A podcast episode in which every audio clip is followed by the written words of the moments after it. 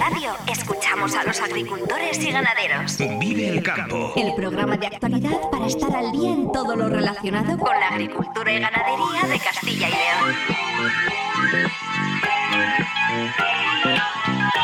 Vive el campo con Jaime Sánchez Cuellar.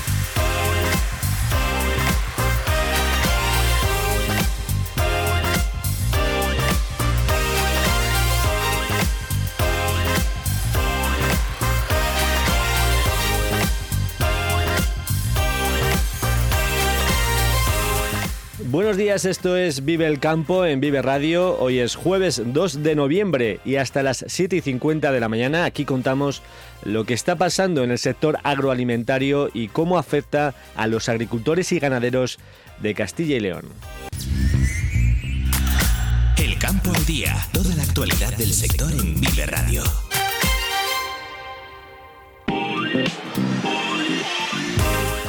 La Guardia Civil investiga un posible fraude en el cobro de ayudas de la PAC por parte de ganaderos de Palencia, Zamora, Valladolid, Segovia, Ávila, Salamanca y Cantabria.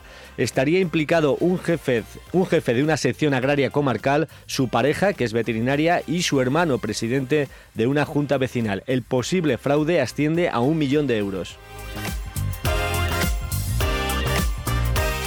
Castilla y León pasa a ocupar el tercer puesto nacional en la producción de huevos, con 191 millones de docenas. El sector de la avicultura de puesta facturó el año pasado en España 1.500 millones, un 40% más que el año anterior. Vamos a analizar los datos con Enrique Díaz, director de Improbo, la interprofesional del sector.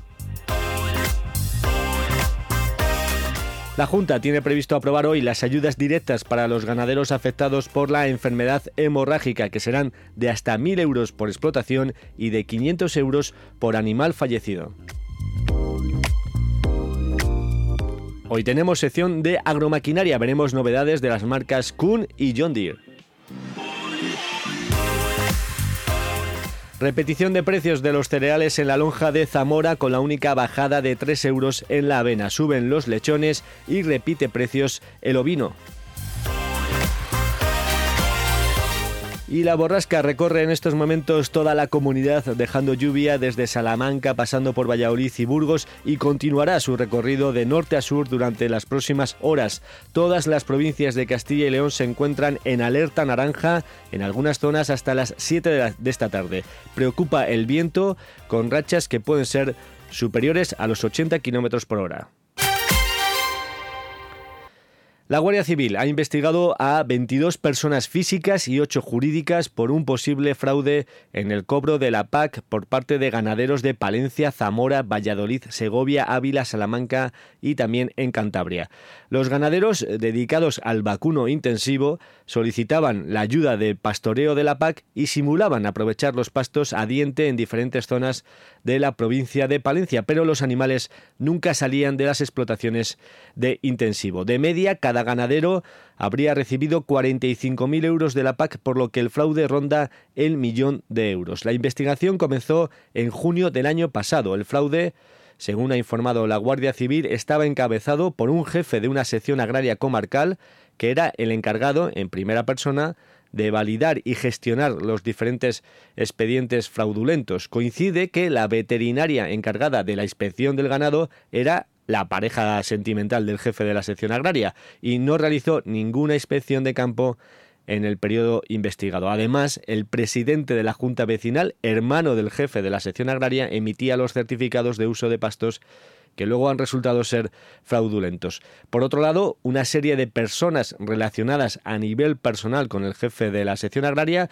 y vinculadas a una asociación de defensa del ganadero se encargaban de conseguir a los ganaderos solicitantes de las ayudas en diferentes provincias. Se ha podido demostrar, además, que los pastos por los que se recibían las, ayudas de la PAC eran reasignados de manera ilícita a ganaderos del sur de España, los cuales eh, poseían ganado de abasto que trasladaban a estos pastos en la provincia de Palencia para realizar la transhumancia. Y hoy la Junta tiene previsto aprobar en su reunión del Consejo de Gobierno las ayudas directas para los ganaderos afectados por la enfermedad hemorrágica epizootica El presupuesto es superior a los 6 millones de euros y se establecen dos líneas de ayudas, una de hasta 1.000 euros por explotación por los daños causados por la enfermedad, independientemente de si se ha sufrido muerte de animales, se calculan que son 3.300 explotaciones las perjudicadas, y hasta 500 euros por animal fallecido, que se estima que son 6.126 eh, hasta el 16 de octubre eh, los fallecimientos atribuidos a, hasta, por esta enfermedad. Eh, Gerardo Dueñas, consejero de Agricultura que queremos pagar ya. Queremos pagar con fondos del año 2023 y eso supone llevarlo a Consejo de Gobierno de este jueves, supone publicar eh, el listado, el anuncio en el Boletín Oficial de Castilla y León en los próximos días, primeros posiblemente de la semana que viene, cuando haya hueco en Bocil, y automáticamente que el ganadero lo que tenga que hacer sea acceder a la web de la Junta de Castilla y León, en la Dirección General de Producción Agrícola y Ganadera, pinchar en sus datos, dar el ok y automáticamente en un plazo de 30 días haremos el ingreso. Por cierto que el consejero y el presidente de Asaja Castilla y León, eh, Dujo, participaron el martes en un encuentro informativo de Europa Press en el que analizaron la situación y los retos a los que se enfrenta el sector agrario. Entre otras cuestiones, los dos se mostraron muy críticos con las políticas marcadas por Europa respecto al comercio de materias primas o las exigencias de la PAC. Europa favorece que Ucrania nos invada todos los puertos con cereal porque la situación que tienen allí es compleja y de alguna forma eso provoca que tengamos ya cebada en puerto pues casi casi por debajo de los 200 euros cuando acabamos de pasar un año en el que el sector productor ha sufrido la mayor crisis energética que, lleva prácticamente en toda su historia, lo que le ha provocado pagar mucho más por el carburante, por la energía eléctrica, por los fertilizantes, por los fitosanitarios, por las semillas. Entonces, de alguna forma, o las políticas globales de la Unión Europea, incluso las nacionales, van encaminadas de otra forma, o si no, de alguna forma la ley nunca va a ser real. ¿Por qué hay que rotar el cultivo en el maíz si está garantizado que en León, en Salamanca, por poner ejemplos, el maíz es productivo y cuanto más se siembra, más produce. ¿Por qué no podemos tratar nuestros barbechos con enmiendas? ¿O por qué hay que dejar un porcentaje otro porcentaje? ¿Por qué no se pueden labrar las tierras y preparar la sementera a finales de agosto, por ejemplo, si hay un nublado y lo permite? ¿Por qué hay que sembrar cultivos por sembrar? ¿O por qué hay que dejar parte de nuestros cultivos, de nuestras siembras, para el consumo o el deporte o el atractivo de los pájaros? Todas estas normas que son de la Unión Europea son absurdas. Europa se equivoca. Y desde ayer ya se puede suscribir los módulos de otoño del seguro de uva de vino para la campaña 2024. Por primera vez las pólizas se, podrán tramitar ya con la vendimia de la campaña anterior eh, terminada. En el caso de Castilla y León, el año pasado el capital asegurado en el viñedo ascendió a 143 millones, la tercera comunidad por detrás de Castilla-La Mancha y La Rioja. Y 916 explotaciones de titularidad compartida en España han recibido una subvención de 1.500 euros para el pago de las cuotas de la seguridad social. Hay que recordar que casi la mitad de los titulares de las titularidades compartidas que existen en España se encuentran en Castilla y León, las siete y 18 minutos. Vive la entrevista del día en Vivo el Campo.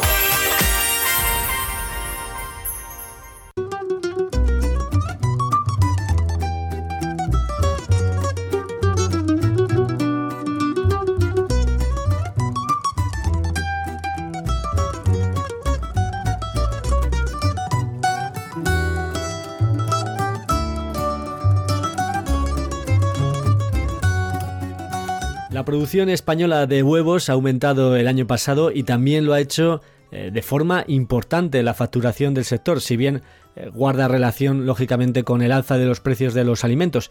Eh, pese a ello, el huevo es el único alimento básico cuyo consumo ha crecido en los últimos 12 meses. Hoy, en este tiempo de entrevista, Abordamos la situación de la avicultura de puesta con Enrique Díaz, director de Improbo, la organización interprofesional del huevo y sus productos. Enrique, muy buenos días. Pues muy buenos días.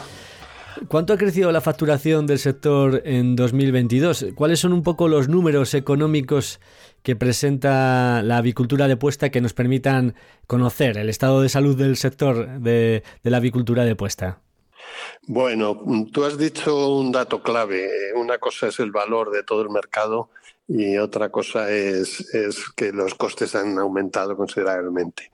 Bueno, pero vamos por partes. La facturación se ha incrementado en más de un 40%, eh, alcanzándolo por primera vez más de 1.550 millones de euros. Eh, la verdad que es un crecimiento muy importante en los últimos años. Eh, que partíamos de unos mm, alrededor de 800 o 900 y hemos llegado a 1550 en estos cuatro últimos años. Eh, más información o más datos, pues eh, España es el tercer productor de Europa. Somos, mm, después de, Francia y de Alemania, que es el mayor productor de Alemania, pues estamos nosotros ahí en la tercera posición, por delante de Italia y Polonia, que serían cuarto y quinto.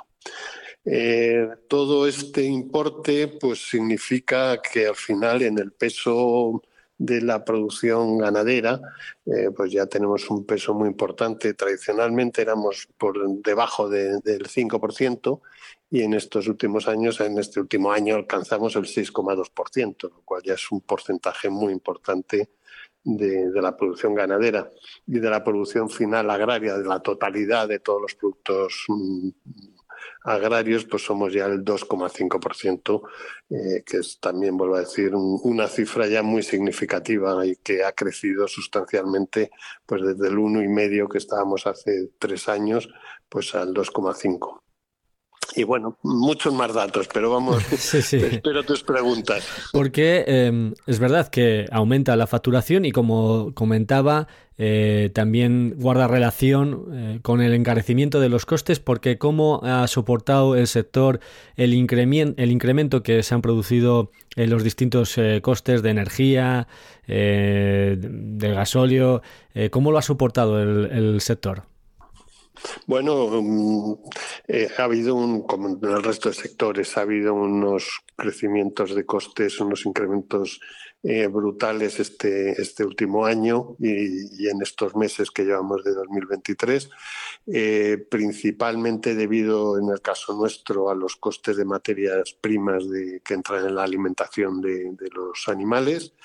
Eh, pero bueno, también el resto de factores, ¿no? Energía, como has dicho, gasóleo, transporte, mano de obra, mm, bueno, han subido absolutamente todos los costes. Eso quiere decir que, bueno, pues eh, el huevo eh, al principio, cuando empezaron estos aumentos, costó mucho trasladar al precio final, pero finalmente han ido subiendo porque si no hubiese sido lógicamente pues la, ruina del sector, eh, bueno, pues se han ido adaptando y esto ha hecho que el IPC del huevo pues en el año pasado, en el año 2022, terminara rozando casi el 30%. Fue uno de los productos con más crecimiento porque mm, la, mayor parte del coste de producción nuestro está muy relacionado con la alimentación y claro, si, si los precios de la alimentación suben un 70%, pues aunque parte de, ese incremento lo absorba, lo absorba el sector, pues como ha sido así, pero al final ha habido que repercutirlo. ¿no? Y, en general lo que sí también podemos decir que, que a pesar de eso, a pesar de ese incremento de precios, pues ha aumentado el consumo. ¿no? Que es la parte buena de todo esto, eh, que podemos profundizar ahora un poco más. sí, porque eh, aumenta el consumo. Eh, mencionáis que es el único alimento básico que habría aumentado su consumo. La media está en tres huevos a la semana. ¿Esto es mucho o es poco si nos comparamos con, otros países europeos? Bueno, es, es, bastante. España es uno de los países con consumo alto de huevos eh, con unas características muy, muy diferentes a otras zonas. Eh, en otros países es un alimento que predomina en los desayunos. En España predomina principalmente en la cena y en la comida. El 70% de las ocasiones eh, dentro del hogar pues tiene que ver con, con la cena y con la comida. Y prácticamente es muy poco representativo el resto de, de momentos. ¿no? el desayuno es bajo, entre horas es, no, sé, no es un alimento eh, proclive a usarse entre horas, ¿no? Pero sí, eh, tenemos un consumo alto. Ten en cuenta que esos tres huevos estamos hablando dentro del hogar. Si, si, extrapolamos el total de consumo de huevos, eh, sube considerablemente. ¿no?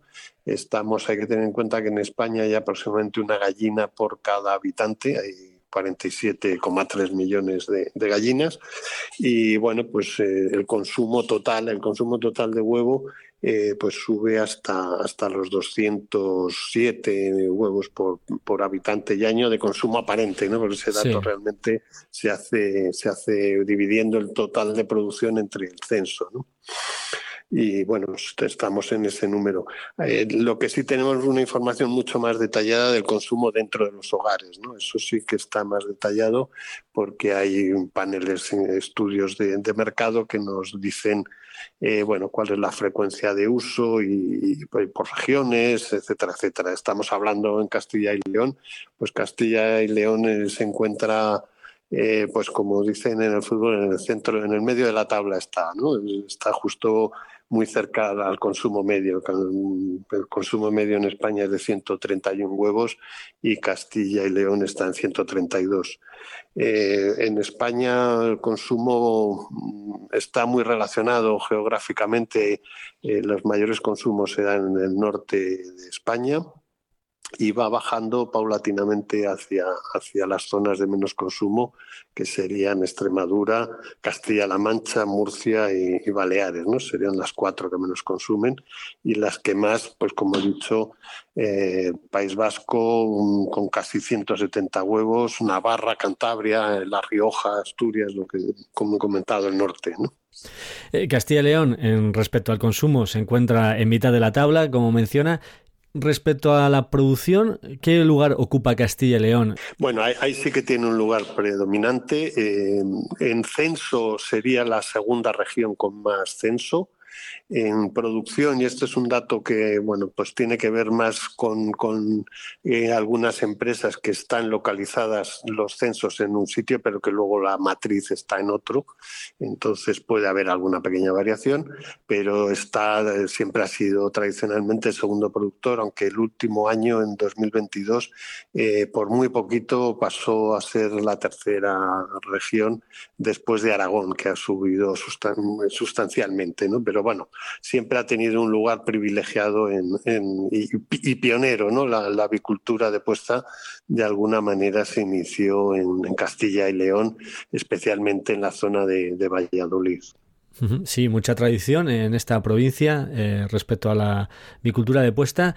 Me gustaría plantearle eh, sobre el sistema de, cría de la gallina en, en, la avicultura de puesta. ¿Cuál es un poco la situación actual porque vemos que también eh, se, se, presentan posibles cambios en la normativa europea, que si quiere ahora lo mencionamos, pero en principio, ¿cuál es ahora mismo la situación? Bueno, eh, España mm, tuvo una reconversión muy importante en 2012. Eh, en 2012, mm, bueno, cambió la, la legislación y todo, toda Europa tuvo que adaptar sus formas de cría a la normativa europea. En ese momento, pues la inmensa mayoría de la producción, el 97%, se hacía prácticamente en, en en jaula y eso ha ido transformándose paulatinamente y en este momento ya una de cada tres eh, animales está alojada en sistemas alternativos.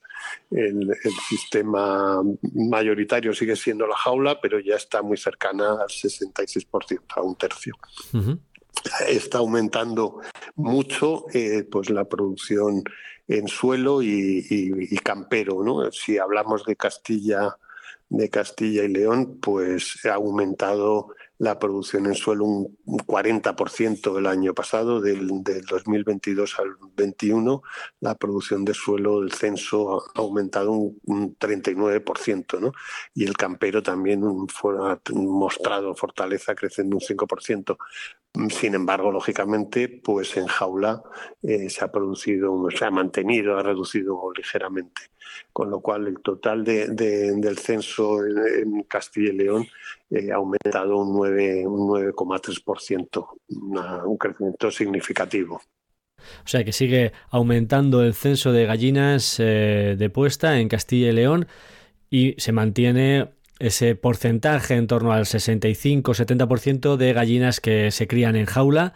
La Unión Europea tiene previsto eh, aprobar, bueno, está encima de la mesa. No sabemos si finalmente dará tiempo a su aprobación en esta legislatura la nueva normativa, normativa sobre bienestar animal. Pero ¿qué consecuencias tendría para el sector de aprobarse?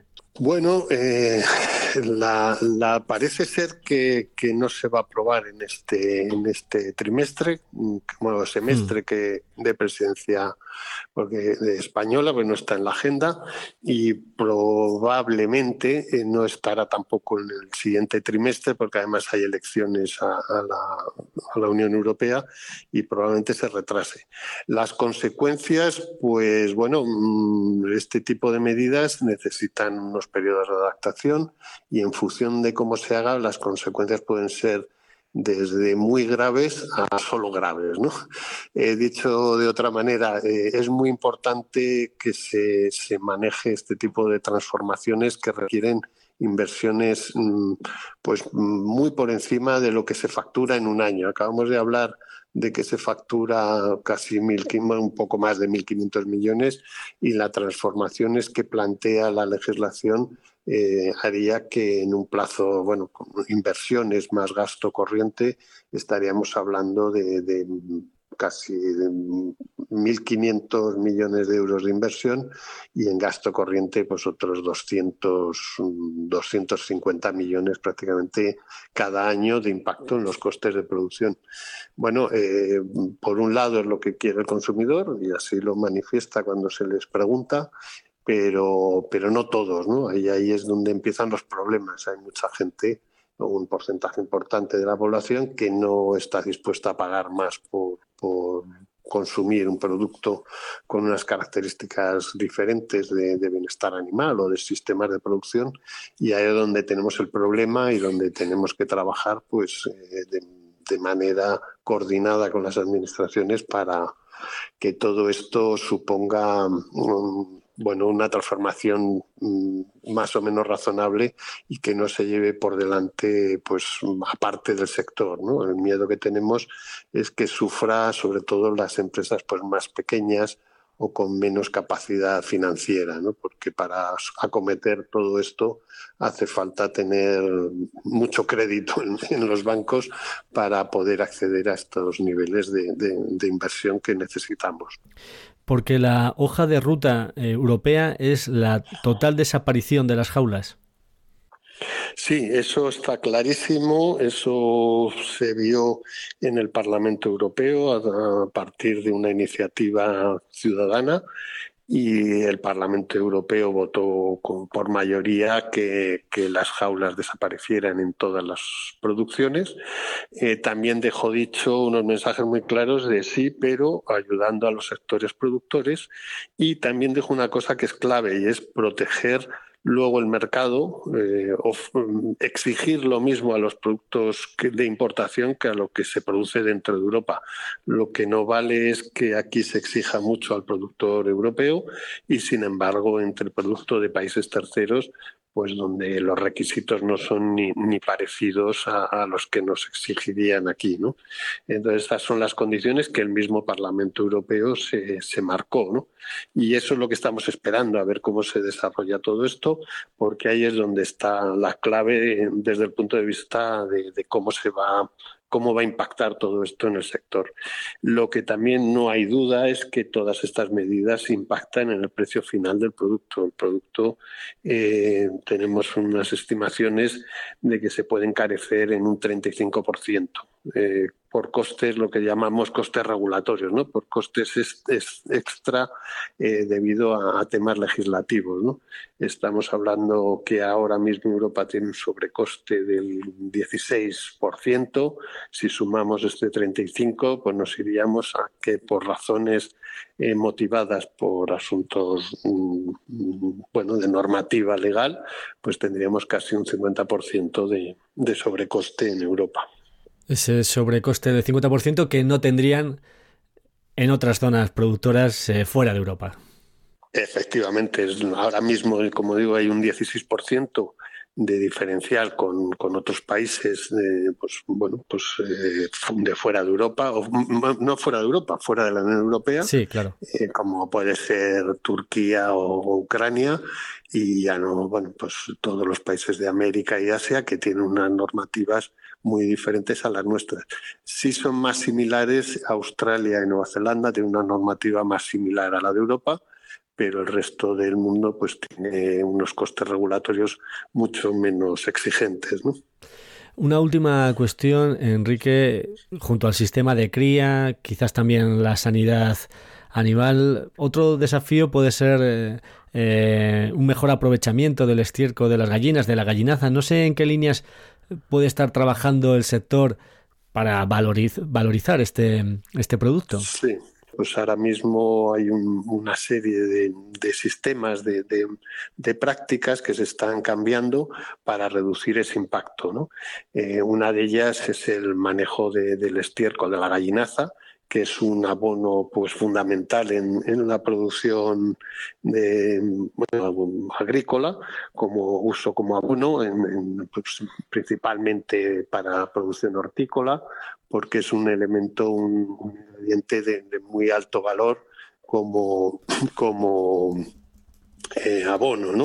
Como para entonces ese es uno de los. Pero luego tenemos muchos otros sistemas. Por ejemplo, este mismo año el Instituto de Estudios del Huevo ha otorgado el premio a, un grupo de trabajo donde se usa una de las membranas que, constituyen el huevo para, bueno, pues para eh, favorecer la cicatrización de tejidos en extracciones dentarias y en este tipo de, de intervenciones y son membranas pues que se extraen del huevo. Al final eso es dar valor a, todos los, productos.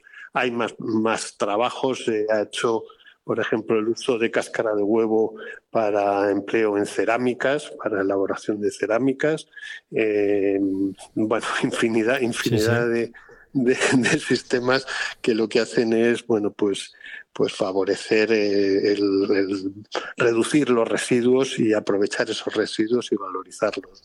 En esta entrevista no hemos hablado de sanidad animal, eso entiendo que es una buena noticia, ¿no?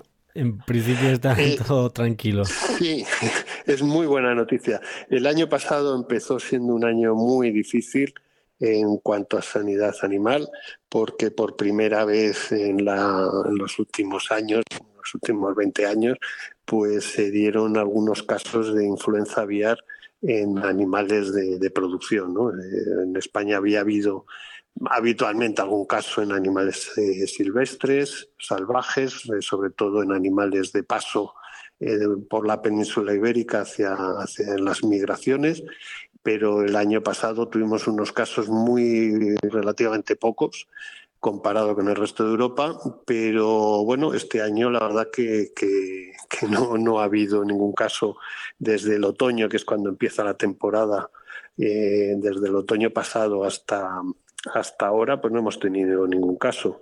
Entonces, bueno, estamos de enhorabuena en este sentido. Enrique Díaz, director de Improbo, la organización interprofesional del huevo y sus productos, eh, gracias por ofrecernos este diagnóstico, esta radiografía de la situación de la avicultura de puesta aquí en Vive el Campo. Eh, muchas gracias y buenos días. Muchísimas gracias a vosotros y muy buenos días. Agricultor, Florimón Desprez te recomienda el trigo filón Filón, calificado por el proyecto Light Nadapta como el todoterreno de los trigos. Filón, gran adaptación en secanos y altísimo potencial en regadío. Florimón de Spread, seleccionando las semillas de mañana frente al cambio climático. En CESIF defendemos lo que realmente importa, tus derechos, tu poder adquisitivo y tu bienestar. Somos el único sindicato que no teme salir a la calle para luchar por ti. En CESIF, los trabajadores y trabajadoras son nuestra prioridad. Si tú no te conformas, nosotros tampoco. Únete a CESIF hoy y sé parte del cambio que necesitas. Alcemos la voz. Jaime Sánchez Cuellar te ofrece toda la actualidad informativa relacionada con la agricultura y la ganadería para estar al día. Vive el campo. En Vive Radio.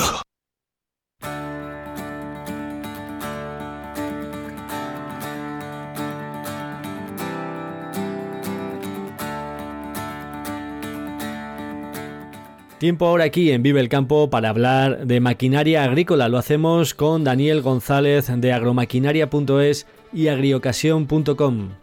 Daniel, muy buenos días. Buenos días, Jaime. Buenos días.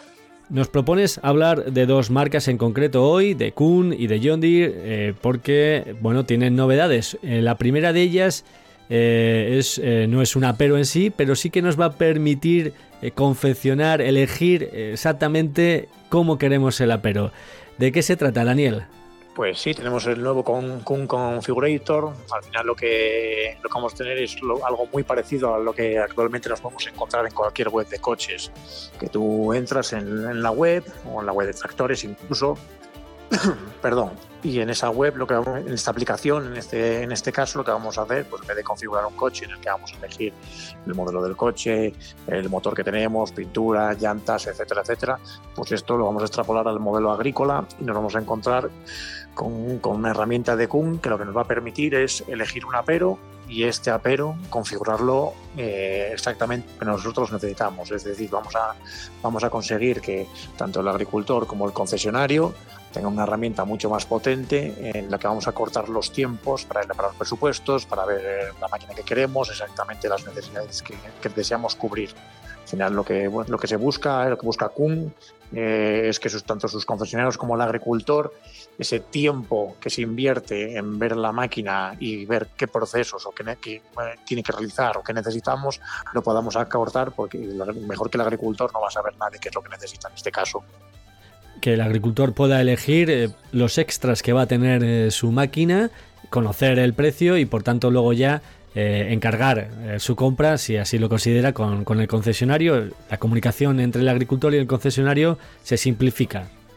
Sí, va a ser mucho más fluida. El, portal, el agricultor va a tener muchísimas ventajas. Vamos a hay un alto grado de personalización en todos los productos Kuhn, eh, seleccionar la máquina, configurarla muy rápidamente en base a las múltiples opciones y todos los accesorios que podemos encontrar.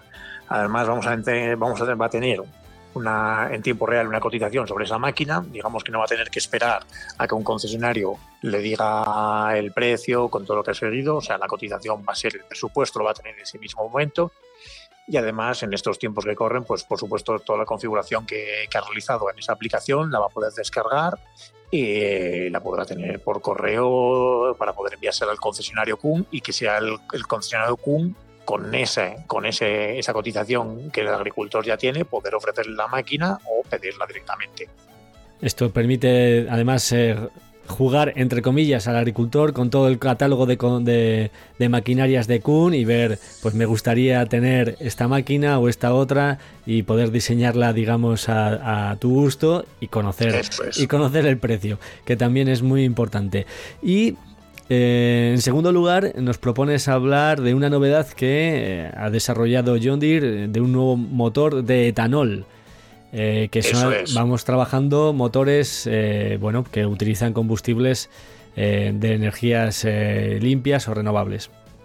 Eso es. John Deere también se ha, unido a, la, creación, al diseño de un motor con una energía renovable. En este caso ha escogido el etanol. Lo vamos a ver este año, lo veremos en Agritécnica un motor, en teoría, con, alta potencia y con una eficiencia una, una, eficiencia superior o incluso comparable a la de la combustión interna y al final, con una forma fácil de, obtenerlo. Al final lo único que tenemos que el etanol al final es un alcohol que, que se, que se saca de la fermentación de, de, material vegetal. En este caso, vamos a poder conseguir etanol a través de a través del maíz, del trigo, de la caña de, azúcar y obtener un combustible con, un, un octanaje bastante elevado. Esto es una línea de, interesante de trabajo en el sector porque al final también eh, permite cerrar el círculo, es decir, que eh, generar combustibles a partir eh, de, productos agrícolas que se van a consumir en maquinarias que se utilizan en, la producción agraria. Por tanto, estamos cerrando el círculo y con, una, con un combustible renovable. Lo, conoceremos esta máquina en la próxima edición de Agritécnica y veremos un poco el, recorrido de estos equipos. Pero bueno, eh, pienso que a medio largo plazo el camino, el camino irá por aquí. Sí, mm, a ver, las, las marcas están, están apostando mucho más por todo este tipo de, energías renovables más que por el eléctrico. Sí que todos están sacando algo en, motores eléctricos, pero el problema que tenemos con el motor eléctrico no es lo que pasa con los coches. Un coche puede tener una potencia muy elevada a través del motor eléctrico, pero la autonomía sigue siendo su mayor hándicap en cuanto a los tractores, lo que más necesitamos es autonomía. Y está claro que necesitamos una autonomía una gran autonomía y además que la potencia eh, que exige el, tractor es prácticamente continua, mientras que en un coche, bueno, pues podemos ir a distintas velocidades, eh, en unos momentos podemos acelerar, etcétera, etcétera, pero el tractor siempre está requiriendo en todo momento potencia. Si el, apero está trabajando, siempre, siempre la potencia está al máximo en esas revoluciones y a día de hoy mm, no hay tractor que se pueda fabricar para potencia. Si queremos potencias medias o potencias bajas en tractores eléctricos, pero no, no creo, por lo menos no se estima que haya tractores de gran potencia eléctricos. Sin embargo, con las renovables podemos llegar a las potencias de los grandes tractores. Ese es un reto que tiene el sector y por eso están abriendo estas vías de energías renovables en vez de, digamos, la línea eléctrica por, por estos dos factores que nos acabas de comentar, de potencia y de autonomía. Exacto. Daniel González, eh, experto de agromaquinaria.es, agriocasión.com, donde se pueden leer estas y otras noticias sobre el sector de la maquinaria. Eh, muchísimas gracias por estar eh, nueva, una nueva mañana aquí con nosotros en Vive el Campo y que tengas muy buen día, Daniel. Muchas gracias, Jaime, igualmente. Vive Radio te ofrece la información actualizada de los mercados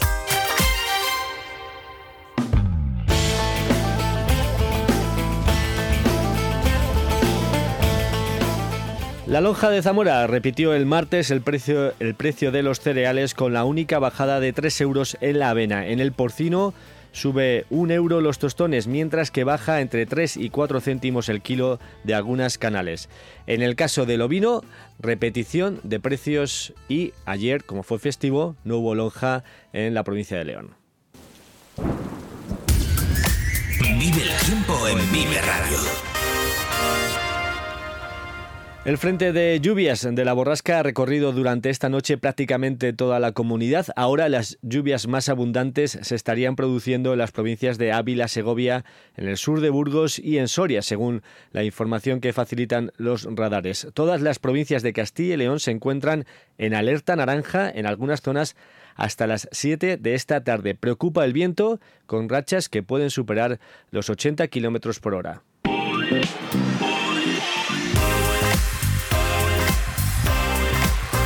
Y antes de despedirnos, los titulares. La Guardia Civil investiga un posible fraude en el cobro de ayudas de la PAC por parte de ganaderos de vacuno intensivo de seis provincias de Castilla y León y Cantabria que simulaban hacer pastoreo. Estarían implicado un jefe de una sección agraria comarcal, su pareja, que es veterinaria, y su hermano, presidente de una junta vecinal. El posible fraude asciende a un millón de euros. Castilla y León pasa a ocupar el tercer puesto nacional en la producción de huevos. El sector de la avicultura de puesta facturó el año pasado un 40% más, pero preocupa en el sector las consecuencias económicas de la normativa de bienestar animal. Lo que también no hay duda es que todas estas medidas impactan en el precio final del producto. El producto eh, tenemos unas estimaciones de que se puede encarecer en un 35% eh, por costes, lo que llamamos costes regulatorios, ¿no? por costes extra eh, debido a, a temas legislativos. ¿no?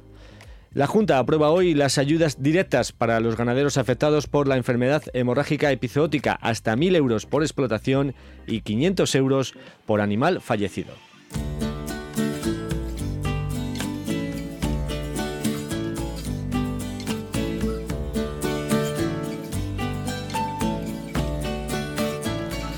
Hasta aquí el programa Vive el Campo, la cita diaria con la actualidad del sector agroalimentario en Vive Radio. Eh, si has estado a gusto, regresamos mañana, puntuales a las 7 y 10 de la mañana. Un saludo de Ángel de Jesús en el control técnico y de quien os habla, Jaime Sánchez Cuellar. Feliz jornada a todos los que vais a disfrutar hoy también del campo. Muy buenos días.